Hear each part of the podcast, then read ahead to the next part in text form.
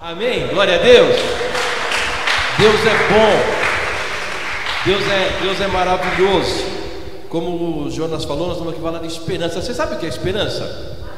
O que é esperança? É isso aí, né?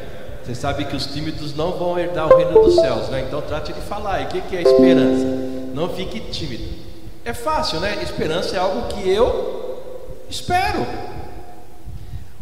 A esperança nunca é para hoje. Pode até acontecer hoje, mas a esperança é sempre para amanhã. Sempre para amanhã. É algo que eu estou esperando. É algo que eu estou esperando. E a Bíblia nos traz um monte de exemplos. Se você pegar os personagens bíblicos e aquilo que Deus fez através dele, você vai ver que a esperança faz parte da vida do cristão. Amém? Você tem esperança em algo bom que vai acontecer na sua vida? Se você não tiver, trate de buscar, porque algo bom Deus tem para você, amém? Algo bom Deus tem para nós. A Bíblia diz que o nosso pai Abraão, ele viveu em esperança. Né? Por quê? Porque ele tinha uma promessa de Deus. Qual é a promessa de Deus? Um filho. Mas demorou 25 anos para esse filho nascer. Mas em nenhum momento Abraão esqueceu ou desistiu ou excluiu essa promessa da vida dele. Esperança não é para ser esquecida, não é para ser excluída, não é para ser tirada da sua vida, amém? A pergunta é: se Deus é tão poderoso, por que 25 anos na vida de Abraão para ele ter o filho? É que algumas promessas de Deus precisa ser trabalhada não por ele, mas em nós, para que a gente venha valorizar, né? Valorizar esta promessa, porque há de ter conserto, há de ter amor, há de ter um montão de conjecturas de foro íntimo, né? Para depois ser externado. Às vezes ter que ter mudança de caráter. Deus vai trabalhar no caráter do homem, da mulher, para depois então ele entregar a bênção. Então, a esperança é algo que deve estar em você. E a Bíblia diz, né, a, a parábola do juiz iníquo, qual era a esperança da mãe que falava com o juiz? Era que o juiz soltasse o seu filho da cadeia. O filho dela estava preso, estava em prisão. E, ele, e ela esperava que Deus tirasse de lá de uma forma tremenda, poderosa. Olha só, ela começou a orar, nasceu a esperança nela. A Bíblia não diz quanto tempo demorou para que aquele juiz atendesse o pedido daquela mãe. Fato é que a mãe pedia para ele. Mas por que demorou? Porque quem tinha que soltar o filho dela era o juiz. E Deus teve que fazer um trabalho no coração daquele juiz. Deus teve que fazer um trabalho na cabeça daquele juiz. E por isso demorou. Então a esperança daquela mãe estava no trabalhar de Deus, não nela, mas no juiz. Né? E quando isso foi feito, culminou com a liberdade do filho dela. Mas também tem a, o crer. O crer é diferente da espera. Quando você crê, a coisa acontece de uma maneira mais rápida. A mulher do fluxo de sangue ela pôs na cabeça: Eu creio que posso ser curado se eu tocar em Cristo. Olha só, eu creio que posso ser, posso ser curada se eu tocar em Cristo. Não era uma esperança, é um crer, é um algo que ela determinou e ela sabia que Deus curava. Você sabe que Deus faz muitas coisas, não sabe? Então, isso pode se tornar uma esperança, ou isso pode se tornar algo imediato, ou mais imediato na sua vida, na minha vida. E quando, e que, e quando, aquele, e quando Jesus passava por perto onde ela morava, o que ela fez? Ela tocou em Jesus. E não precisou esperar. A cura veio de maneira imediata para ela. Ela recebeu e Jesus falou: saiu o poder de mim. Olha só, sabe que você pode tirar poder de Deus, amém? Mas nós estamos aqui para falar de esperança. E tem um texto lá em Lamentações, capítulo 3, versos 21, que diz assim: Quero trazer à memória o que me pode dar esperança. Quem está falando é Jeremias. Eu preciso trazer à memória coisas que me dão esperança. Eu entendo que Jeremias tinha muita coisa na cabeça dele coisas negativas e coisas positivas, mas coisas dele. E ele falou assim: não, eu preciso mudar. eu preciso trazer na minha memória coisas, né? É, memória, o que me pode dar esperança. E o que pode dar esperança a você? É olhar para aquele que pode todas as coisas. Amém? É crer naquele que pode todas as coisas. Deixa eu liberar uma visão que Deus me deu ainda há pouquinho, liberar algo que Deus me deu aqui enquanto a irmã louvava, aquele penúltimo louvor, aquele até que você pudesse repetir, porque isso mata a esperança de muita gente quando vem as lutas, vem as dificuldades, vem as tormentas da vida, isso acaba por tirar a esperança de muita, muita gente perde a esperança por conta de lutar, por conta de achar muito difícil. Mas Deus, enquanto você ministrava esse louvor, vocês dois, né, você você, irmã e irmãozinho da bateria, e nós louvávamos o Senhor, Deus dizia assim: Eu vou dar uma visão para eles. Olha só, eu vou dar uma visão para eles. Você recebe isso? Deus vai dar uma visão para você. Deus vai dar uma visão para você. Você, mulher, diga ao seu marido que Deus vai dar uma visão para ele e para você. Você aí do fundo com a mãozinha levantada aí, tá bom? Veio com o bebê. Quando vocês entravam aqui, Deus falava: Eu vou dar uma visão. E a visão é para vocês. Eu não sei que visão Deus vai dar para você, mas essa visão tem que se tornar uma esperança. Tem que se tornar uma esperança, amém? E você tem que trabalhar nela com fé, com fé. Então é trazer a memória. Eu não sei que visão, mas você precisa crer. Ei, Alex, onde você estiver aí com a sua esposa, Deus vai dar um... e vai ser de Deus. Eu não sei se você vai ver, se você vai ter um sonho, né? Eu não sei se vocês terão um sonho, ou se Deus vai mostrar esse sonho para você mas Deus vai dar isso. E quando você tiver essa visão, não pensa que é da sua alma ou de alguém, é Deus na sua vida operando poderosamente. Amém? Aí você você dá aso a essa visão. Você dá você dá poder a essa visão, dá, dá como diz as crianças, dá linha para ir mais alto essa visão e vai em torno dela. Amém? E se você achar muito difícil, fala assim: Deus é difícil. E Ele vai falar para você: Eu estou contigo todos os dias para realizar essa visão, amém? Glória a Deus. Então é isso aí. Ah, o fato de estarmos aqui hoje, por que, que nós nos reunimos todos os domingos? Será que é para ver o irmão, a irmã? É também, mas é para renovar a nossa fé em Deus, amém? Porque Ele pode todas as coisas. Diga assim para o seu vizinho: Deus pode todas as coisas. Deus pode todas as coisas. E Deus pode e quer mudar a sua vida. Deus quer mudar o seu endereço de bênçãos, de chegada de bênçãos em nome de Jesus. Eu não sei que a motiva, eu não sei qual a motivação trouxe aqui. Talvez você veio aqui hoje, mas é domingo, é dia de ir na igreja. Essa motivação é muito rasa é muito rasa, não tem profundidade. Você não vem à casa do Senhor porque é domingo. Nós vamos na casa do Senhor ao domingo, porque domingo é o dia do Senhor, amém? Mas a motivação deve ser renovar a esperança, renovar as promessas de Deus para você, amém? Renovar a sua esperança, a certeza da presença de Deus dentro desse templo ela tem que ser marcante. O Espírito Santo quer usar você, o Espírito Santo quer falar com você, o Espírito Santo quer se mover em você, e muitas vezes você restringe o Espírito Santo, dizendo: Não, eu vou envergonhar, não, eu vou causar uma situação, não, eu, o Espírito Santo, talvez você sentiu na hora de louvor vontade de dançar, né? eu vi as meninas dançando aqui, e tem que sentir vontade, tem que fazer, porque isso vai trazer a verdade de Deus para nós. Como que Davi, vamos pegar a pessoa do, do, do rei Davi, como Davi ficava quando convidavam ele para ir à casa de Deus? Alegre.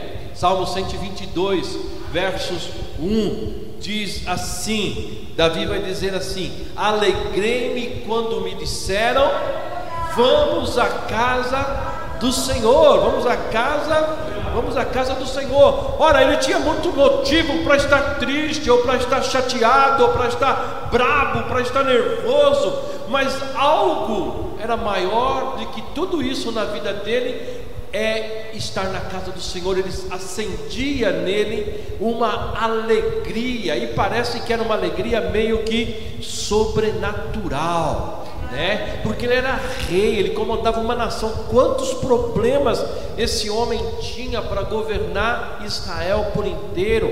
Nós sabemos que ele era um homem de guerra, e quantos planos de guerra não tinha na cabeça dele, mas algo era diferente, vir na casa do Senhor. A pergunta é: por que Davi disse alegrei-me? Por que ele disse eu me alegro? Porque a esperança nascia no coração dele. Eu posso ser rei de uma nação, eu sozinho não consigo, mas se Deus estiver comigo, todos os meus inimigos caem por terra. Eu quero dizer, você lá na sua casa, você irmã, você irmão, quando você vem à casa do Senhor, quando você chama o Senhor, a alegria deve encher, por quê? Porque Ele é maior que os seus problemas além de ser maior, Ele é a solução de todas as nossas, vou usar um termo assim, pendenga, todos os nossos problemas, todas as situações contrárias, tudo aquilo que tira a gente do equilíbrio, sabe? Ele é maior. Então isso alegrava Davi. E Davi dá exemplos mil de como ele se alegrava e por que ele se alegrava. Conta uma passagem da Bíblia, lá em, 1, em 2 Samuel, verso 6, que Davi resolveu buscar a arca de Deus, que estava fora de Israel. Agora a pergunta é: por que, que ele resolveu buscar uma arca que há anos estava fora de Israel? Primeiro, porque a arca pertencia a Israel, amém? Era a arca da aliança, foi Deus que fez essa arca. Quando você vem buscar a presença de Deus, quando você entra neste lugar para buscar a presença do Senhor, a certeza é que Ele vai com você para sua casa. Ele vai com você para onde você for. Ele diz: onde você pisar, eu piso, onde você entrar, eu entro, aonde você ficar, eu fico com você. Eu sou aquele que te abençoa. Amém? Davi sabia que aquela arca e nela operava poder de Deus, e era de muita importância então levar para Israel, porque lá em Israel essa arca seria funcional né, ela funcionaria, vou, vou usar a palavra funcional para falar de Deus, meu rei, né? Aquela arca promovia o poder de Deus, a glória de Deus, e Davi sabia disso. Pode ser que muitas pessoas do reino dele, do tempo dele, ignorassem isso, ou não dava a referência que tinha isso. Mas Davi sabia se a arca de Deus estivesse em Israel, Israel seria diferente. Amém? Deixa eu falar algo para você. Quando você entra na igreja, ou quando você entra no seu quarto, fecha a porta para orar, algo grande acontece no mundo espiritual. Algo tremendo acontece no mundo espiritual da sua vida, da sua casa, do seu marido, da sua esposa, dos seus filhos, do seu trabalho, tudo que diz respeito a você, algo sobrenatural acontece. E Davi resolveu buscar essa arca. E você acha que ele foi triste? Não, ele chamou todos os soldados, mais de 32 mil soldados ele chamou e arquitetou toda uma estrutura para trazer esta arca. A primeiro ponto, né, lá em Samuel 6,10, tá em Samuel 6,10, eu copiei só parte, mas depois você lê o capítulo todo, tá? De capítulo 6 de 2 Samuel, a, primeiro, a primeira investida dele faliu. Faliu porque ele não sabia, ninguém sabia, a arca estava tanto tempo fora de Israel que eles não sabiam manejar isso. Quando você deixa Deus fora da sua vida por muito tempo, ou por tempo, um tempo determinado, talvez você tenha dificuldade em acender tudo aquilo que é de Deus em você de novo.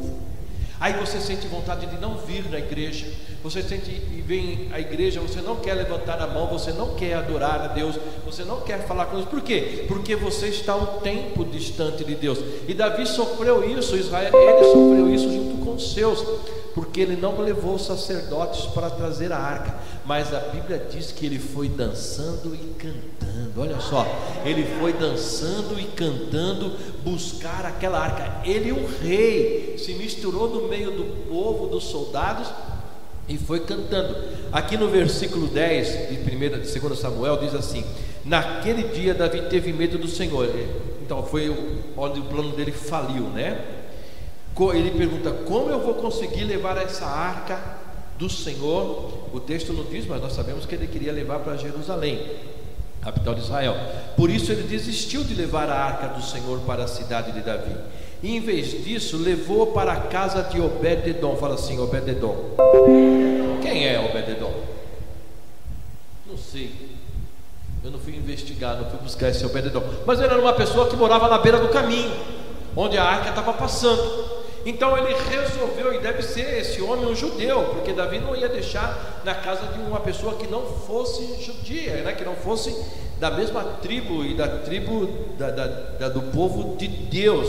Então ele resolveu levar e deixou na casa de Obed-edom em Gate.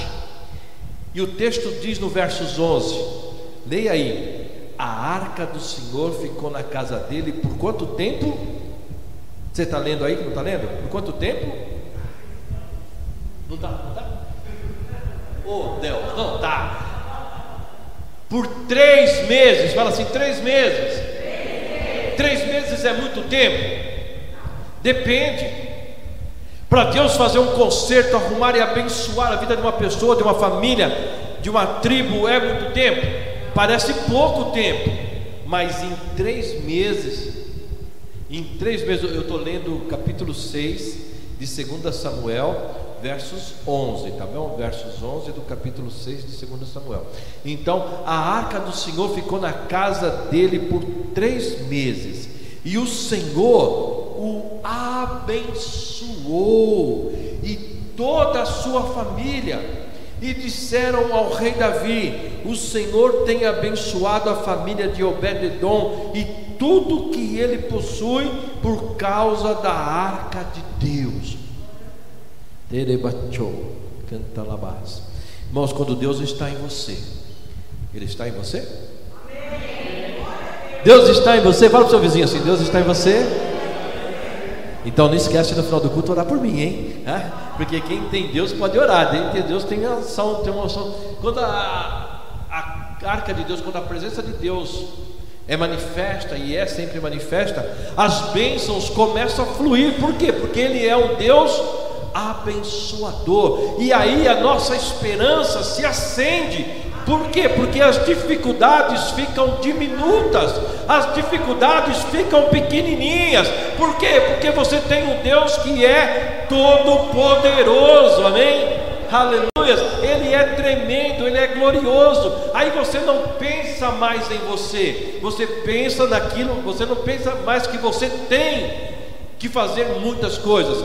Deus vai trabalhar em seu favor e as coisas começam a acontecer. Eu vou falar um pouquinho de algo que aconteceu comigo, com a minha casa.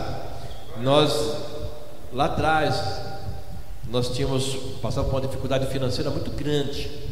Muito, muito, muito, muito grande. Pensa uma dificuldade financeira muito grande. Né? Eu perdi o um emprego, eu fiquei sem emprego, a Maria ficou sem emprego, nós dois ficamos desempregados só que nós tínhamos que pagar, nós tínhamos comprado a nossa casa, o nosso apartamento que moramos até hoje nele. É, então nós tínhamos que pagar o apartamento, pagar o financiamento, pagar o condomínio e tínhamos quatro filhos, imagina uma coisa dessa. E sem dinheiro porque não tínhamos emprego, né? Para ter dinheiro tem que trabalhar, e nós estávamos sem trabalho. Aí a minha oração era: Deus, como é que eu vou pagar isso? Eu vou perder essa bênção que o Senhor nos deu, porque aquele apartamento nasceu também debaixo de um milagre. Nós conquistamos aquele apartamento por conta de um milagre. Nós compramos ele por um real. É, de entrada. Mas um real de entrada, você pensou nisso? Um, o cara acreditou, falou, me dá um real, te dou um apartamento. Ele dá um real, tenho, tô. E ele me. E... Oi? Era antes do real, era cruzeiro? Então tá bom, eu não queria falar tão velho assim, né? Então, um cruzeiro. Um cruzeiro. Você vende a sua casa por entrada de um cruzeiro?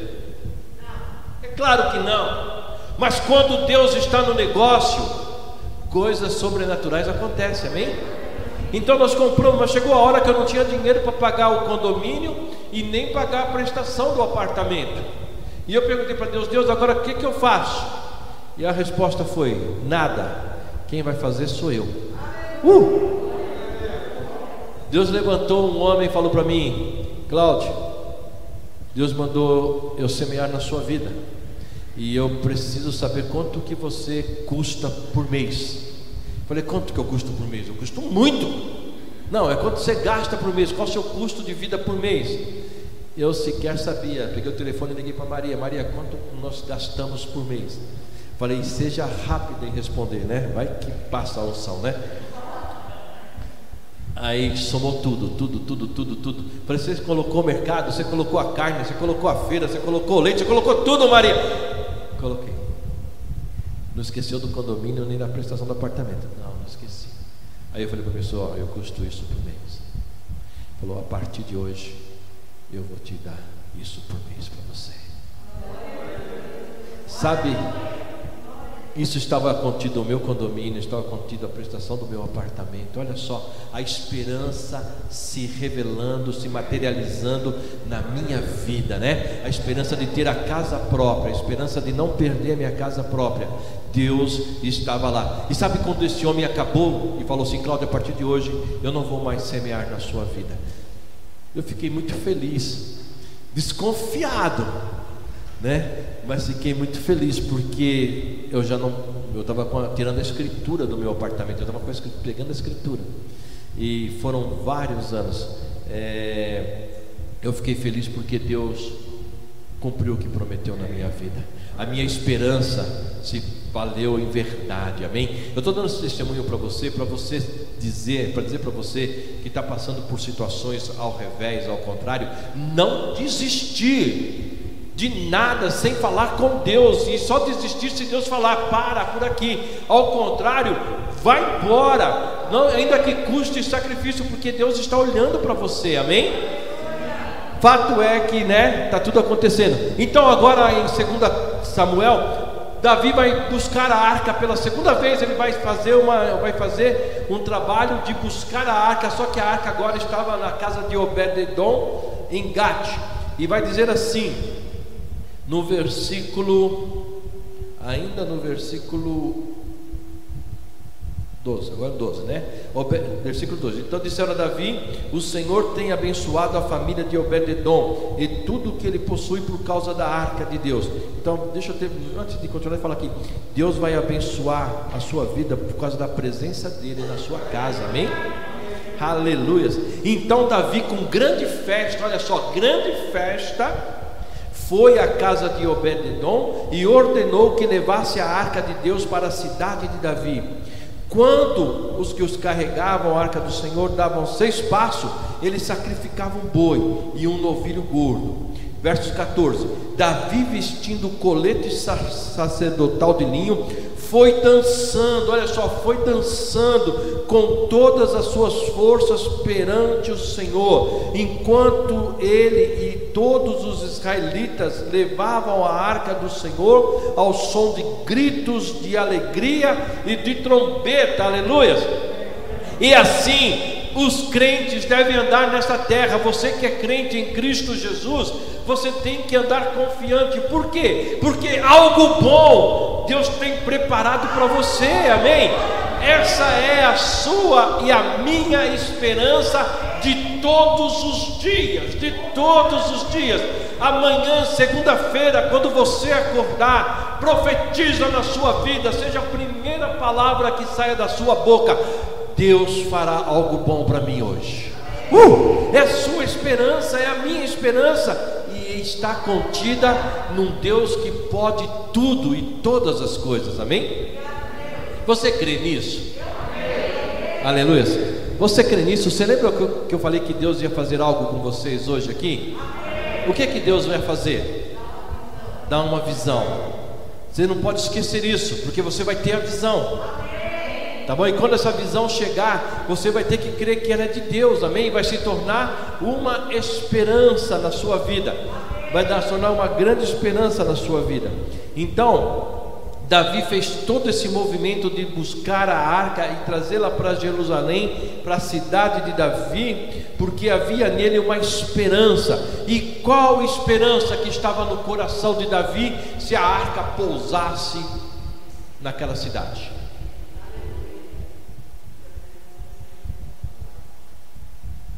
Mas, gente, seja ousado, porque vai acontecer na sua vida. É algo que você tem que recitar, é como algo que você. É uma, um, um verso que você recitará todos os dias. É porque ele tinha convicção que a bênção de Deus estaria ali. A bênção de Deus estaria lá. Independente dele, ainda que ele seja o Davi, né, o rei Davi, Deus era mais em Israel com ele ali, amém? Então a sua esperança deve acender a cada dia como a luz de uma vela, como a luz de uma da Enel, onde você toca na tomada e ela acende, amém? Assim deve ser a sua, a minha, a nossa esperança. Isso fica de uma maneira, Jonas, eu falei, você está vendo o horário aí? Eu comecei também sem, eu queria marcar. Eu queria marcar, eu pedi orar para marcar, acabei entrando de sono. Isso fica muito claro quando Salomão inaugura o templo.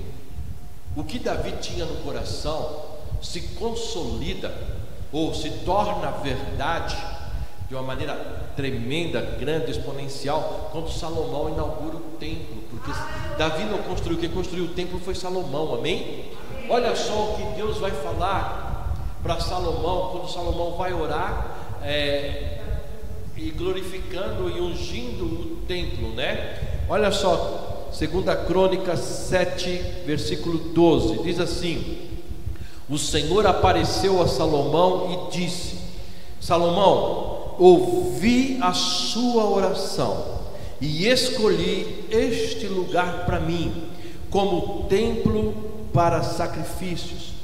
Se eu, Salomão, olha só, talvez a sua vida esteja assim, ó, desse jeito que eu vou ler agora. Se eu fechar o céu sobre você para que não chova, ou para que não venha bênção, ou mandar que os gafanhotos devorem o país, ou sobre o meu, o meu povo enviar uma praga, se o meu povo que se chama pelo meu nome se humilhar e orar, buscar a minha face e se afastar dos seus maus caminhos, do céu eu ouvirei você. Uh! Deixa eu fazer um parênteses aqui. Talvez na sua vida não chova bênção faz tempo. Talvez há uma coisa acontecendo na sua família, todo mundo sofre de um mal. E esse mal acompanha. Sabe disso? Aquela história assim, ó, meu pai morreu de meu avô morreu de câncer, meu pai morreu de câncer, eu vou morrer de câncer. Você já viu alguém falando assim? Já viu falar? Então, ó, eu tenho eu tenho essa doença, meu pai teve essa doença, meu avô teve essa doença, meu tataravô teve essa doença. É como uma praga que acompanha, ou um espírito familiar que acompanha pessoas. Jesus então, Deus libera e diz assim: então eu vou fazer desse lugar o lugar da esperança. Minha promessa vai firmar aqui. Toda vez que você orar neste lugar, então e buscar a minha face, e se afastar dos maus caminhos, do céu eu ouvirei e perdoarei o seu pecado e curarei a sua terra. Uh, curarei a sua terra. Aqui tem um, aqui tem algo escondido que você precisa tirar. Aqui tem uma pérola que você precisa buscar. Talvez a tua terra esteja doente. Eu quero dizer a você que está doente aqui hoje, Deus vai te curar. Deus vai te curar, Deus vai curar a sua terra. E a sua terra é onde está a sua casa a tua terra é onde você está plantado, a tua terra é onde você se move, sabe, aqui em São Paulo, aqui na Cantareira, onde você for, é a tua terra. Deus diz assim: Eu vou curar a tua terra, vai passar, isso vai acabar, porque eu sou o Deus da tua esperança. Uh! Então, aquilo que Davi pensava sobre a arca, lá dentro de Israel, na cidade dele, se completa com o templo. E a esperança nasce porque Deus verbaliza: Eu estarei aqui toda vez que você se arrepender, todas as vezes que você orar e me buscando, eu vou perdoar e vou sarar a sua terra. Esse Deus é demais, não é mesmo? Esse Deus é tremendo. A sua terra vai ser sarada. Irmãos, isso, se Davi tivesse aqui, estava sem roupa já dançando. Né? É muita promessa, é muita glória, é muito poder de Deus para você e para mim. Chega de viver uma vida medíocre.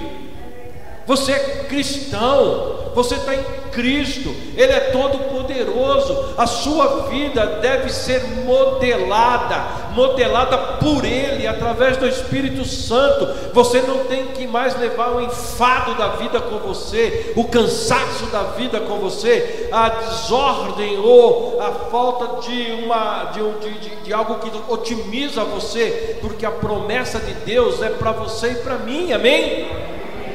Então agora é uma questão de buscar. Irmãos, quando algo se torna uma esperança, e quando algo acontece na sua vida, a esperança, ela vem quando você vê dificuldades, ou quando você vê problemas, Deus fez uma promessa, mas olha, eu, eu, não vou, eu não leio a Bíblia, olha, eu não oro, olha, eu não faço jejum, olha, eu não tranco a porta do meu quarto e fico dentro dele falando com Deus, me relacionando com Deus. Então isso deve demorar. Ou talvez você sofreu tanto ataque na sua vida, tantos ataques na sua vida, que parece que Deus não se importa muito em cumprir as promessas dele para você. Mas isso não é verdade, amém? Tem um texto na Bíblia, esse está fora, viu irmão? Não passei para você. Está lá no capítulo 11 de João, aonde Jesus quer fazer algo e a pessoa quer, se, quer tornar aquele algo numa esperança. Deixa eu falar para você, acende aqui, liga aqui em mim, ó. Deus tem algo para fazer na sua vida já. Você entende isso? Você recebe isso? E Deus tem algo, e, e, e algumas coisas de Deus vai demandar um tempo. Aí isso gera esperança, isso gera uma situação de paciência. E você vai, vai viver isso ou não, dependendo de como você agir. Então, no capítulo 11 de João, Deus estará, Jesus está na terra e ele vai para Betânia. Ele vai lá para a cidade de Betânia. Sabe quem mora lá em Betânia? Quem falou? Lázaro, quem fala? Lázaro, Lázaro, Lázaro mora em Betânia. Lázaro está morto. Lázaro está morto. Olha só, a morte parece que resolve todas as coisas. Quando você deixa o seu sonho morrer, quando você deixa a sua esperança morrer, parece que você tira aquilo do coração, mas na verdade você está tirando algo que Deus plantou no seu coração, que você plantou em Deus no seu coração, e tudo que é de Deus é bom, amém? E por isso a esperança não deve morrer. Porque ninguém espera coisa mal, você espera coisa ruim. Você espera coisas boas, então nós não devemos deixar as coisas boas que esperamos morrer no nosso coração. Por quê? Porque a vida continua e Deus vai fazer o que prometeu. Então Jesus está indo para Betânia. Lázaro está morto de quatro dias. E o texto diz quando Marta sabe que Jesus está a caminho de Betânia, já está dentro de Betânia, o texto diz que Marta sai de sua casa, olha só, Marta sai do seu comodismo, daquela situação de sofrência, daquela situação de luto, e vai pelo meio da cidade, pelos caminhos de Betânia, encontrar-se com Jesus, e ela encontra Jesus, e ela fala para Jesus assim: Jesus, se o Senhor estivesse aqui, meu irmão não morreria. Deixa eu dizer algo para você. Talvez você já disse para Jesus: se Jesus estivesse aqui, isso não estaria acontecendo aqui. Onde está Jesus?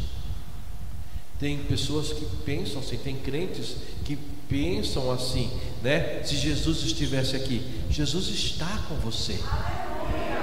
Amém? E, então Jesus está com você, por isso que coisas boas vão acontecer. Então Marta sai correndo em busca de falar com Jesus e disse para Jesus: Jesus, se eu estivesse aqui, meu irmão não morreria.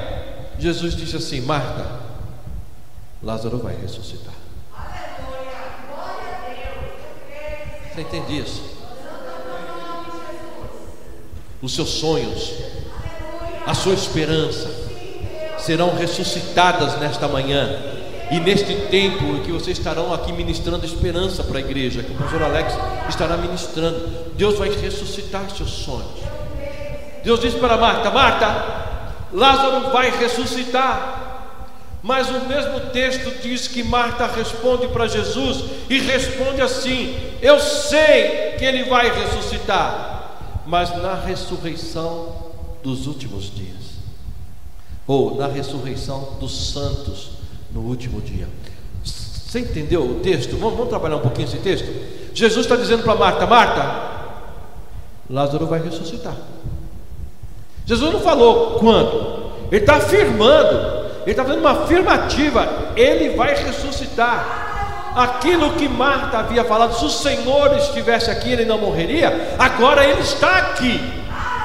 Jesus está em Betânia, Jesus está indo para a casa dela, Jesus vai para o túmulo e ele está dizendo: Eu vou ressuscitar Lázaro. Eu posso profetizar na sua vida? A sua esperança vai acontecer. Agora, por esses dias, já ou talvez hoje ainda vai acontecer aquilo que você espera. Talvez você venha buscar uma cura aqui, você venha buscar uma libertação aqui, e Deus vai fazer: Eu vou fazer isso em nome de Jesus, eu vou fazer isso porque eu estou aqui. Mas Marta, Marta, na sua compreensão, ela não entendeu Jesus e ela tornou aquela afirmação numa esperança. Talvez a resposta ou a sua esperança está ainda distante de você, porque você não crê que Deus pode fazer hoje. E você vai trabalhar pensando numa esperança futura. Vai acontecer por quê? Vai ter que ter conserto, vai ter que haver mudança, vai ter que haver transformação. Um dia Deus usou um homem e falou para minha mãe assim: diga para o seu filho mais velho que eu estou curando a mente dele, estou curando a cabeça dele. O filho mais velho da minha mãe sou eu. E eu vivia com uma dor de cabeça terrível, uma enxaqueca terrível.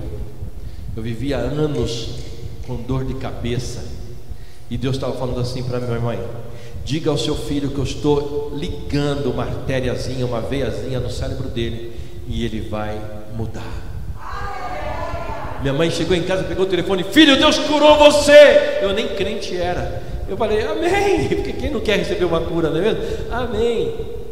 E eu esperava por aquela cura, eu esperava pelo fim daquele problema. E eu recebi, porque Deus falou que iria fazer.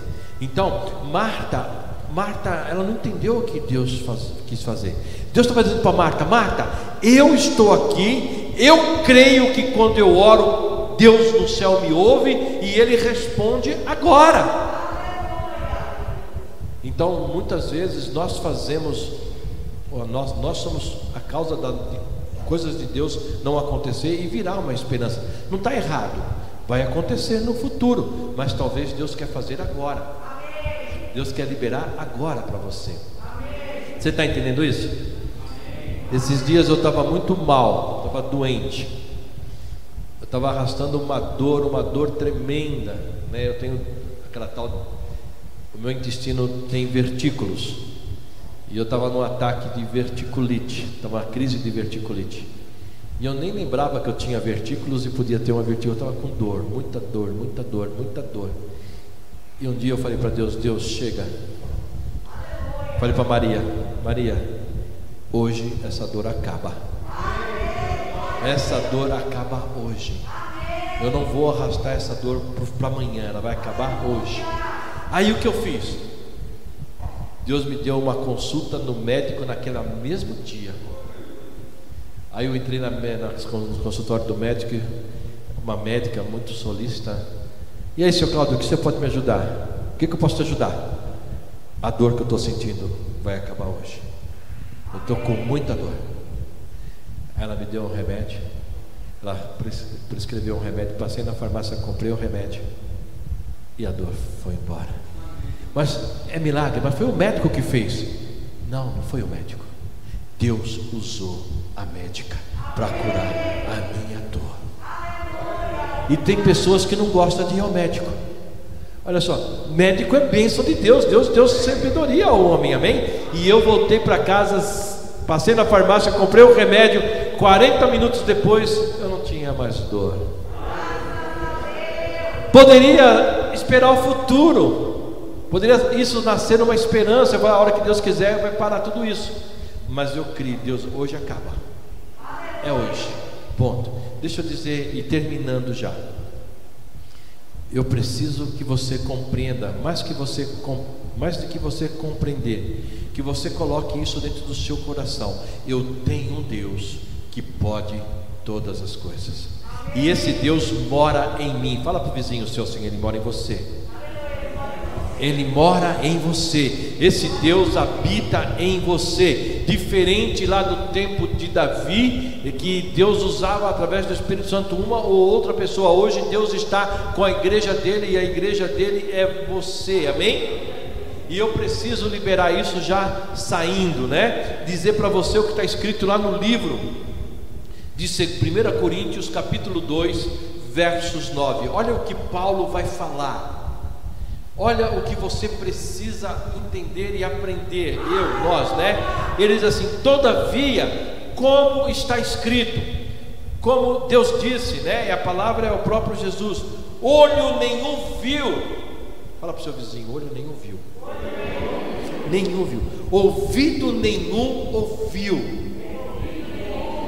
Olha, ninguém viu e ninguém ouviu.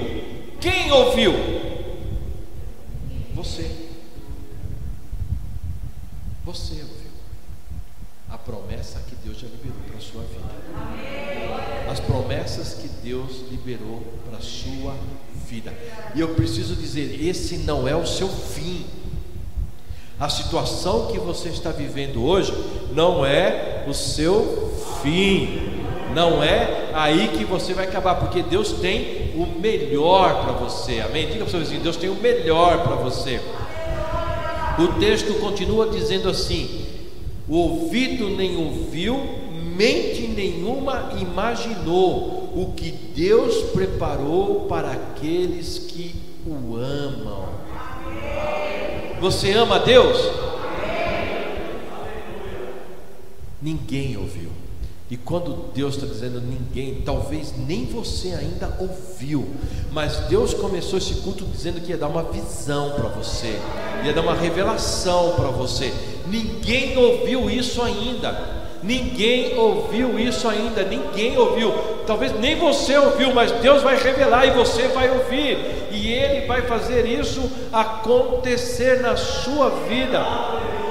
Por quê? Porque está escrito assim no versículo de Deus, mas Deus o revelou a nós por meio do Espírito. O Espírito de Deus sonda todas as coisas, até mesmo as coisas mais profundas de Deus. Deus tem coisas grandes para a igreja dele. Por isso, estar aqui no templo, por isso, estar na célula, por isso, estar em reuniões, é algo que você não pode deixar de fazer e perder. Por quê? Porque a todo tempo ele vai se manifestar a você, a todo tempo ele quer falar com você, ele quer induzir a você, ele quer levar você ao estado de abençoado.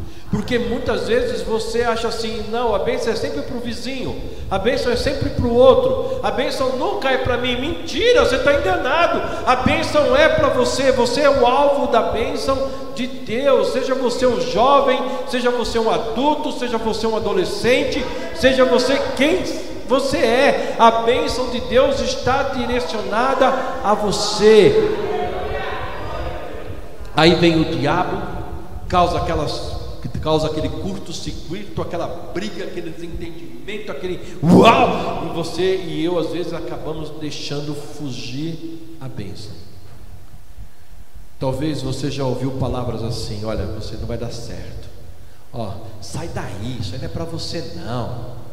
Ó, até palavras às vezes de maldição sobre a sua vida. Mas eu quero dizer que quando você ouvir isso de alguém, Olhe para esse alguém, quando alguém falar alguma coisa para você. Eu tenho uma empresa, toda vez que eu entro na minha empresa, eu digo: Senhor, entra na frente, porque eu sei que Ele me abençoa, amém? E todas as muralhas vão caindo por terra, por quê? Porque Ele é minha, meu abençoador. É, eu, quero, eu quero a igreja Metodista Renovada Serra da Cantareira, bom. Que Ele, Deus, vai na frente tirando tudo aquilo. E toda fonte na minha vida, tudo que nasce na minha vida é de Deus. E quando uma fonte contrária que vem para amaldiçoar, que vem para me desdizer, que vem para me colocar pequeno, para me fazer me sentir inútil, me sentir frágil, eu digo, não é a fonte. Não é da fonte. Porque a fonte diz que eu serei abençoado, que eu sou abençoado, amém? Que eu sou abençoado. Diga assim para a mulher, diga assim para o seu vizinho: você é abençoado, você é abençoada, você, ah, você é, você é, você é, você é, você é abençoado, você é abençoada, porque Deus deu isso para você, e está escrito, aleluia. E você é, você é, e o diabo não vai roubar, o diabo não vai tirar, o diabo não vai levar, os problemas não tirarão isso de você. Talvez a sua empresa, talvez o seu trabalho, o seu gerente, seja quem for, vão tentar, alguns amigos que não é amigos vão tentar politicamente te menosprezar, mas eles não são a fonte da sua bênção. Eles nunca serão a fonte da sua bênção, a fonte da sua bênção é Deus. É Deus, Ele é o abençoador, Ele é a esperança, aleluias. E para terminar, eu quero consolidar, eu quero fechar o que está escrito em Efésios, capítulo 1, né, irmãos? Versos 13. Bendito seja Deus, uh, em todas as situações. Bendito seja Deus. Talvez você esteja chorando no meio de um problema. Bendito seja Deus, o Pai do nosso Senhor Jesus Cristo, que nos abençoou. Olha só, diga assim para o seu vizinho: Ele já nos abençoou. Ele já nos abençoou com todas com todas as bênçãos espirituais. Irmãos, você já é abençoado, você já está abençoado, você é de Deus. E por que que Paulo diz isso? Porque a bênção vem de Deus. E Jesus é a porta. Deixa eu trazer uma algo para você. Talvez você esteja orando no nome, você esteja pedindo para Jesus mas a bênção vem de Deus. Jesus diz: tudo que vocês pedirem a Deus em meu nome, vai vir. Então as bênçãos espirituais, pastor, as bênçãos são espirituais, mas eu vivo na terra. Então você tem que fazer. Eu preciso fazer e aprender, e vocês também, trazer a bênção das regiões celestiais para a terra onde eu moro. Amém. Em Malaquias diz que tem um compartimento lá no céu, tem um lugar lá no céu que tem uma janela e as nossas bênçãos, todas elas estão lá. Trazer de lá para cá não é algo que Jesus vai fazer, elas já estão lá. Quem vai fazer é você e eu em Cristo Jesus. Deus já nos abençoou, a bênção está à disposição, você entende isso? Então para de chorar, para de sofrer, para de amargar dor, para de dizer não, não, não, não, não, não, não, não. Não é começar a dizer sim, sim para Deus, sim, sim para Deus, porque todas as coisas já estão dispensadas para você. Amém. Fecha seus olhos, eu quero orar para você.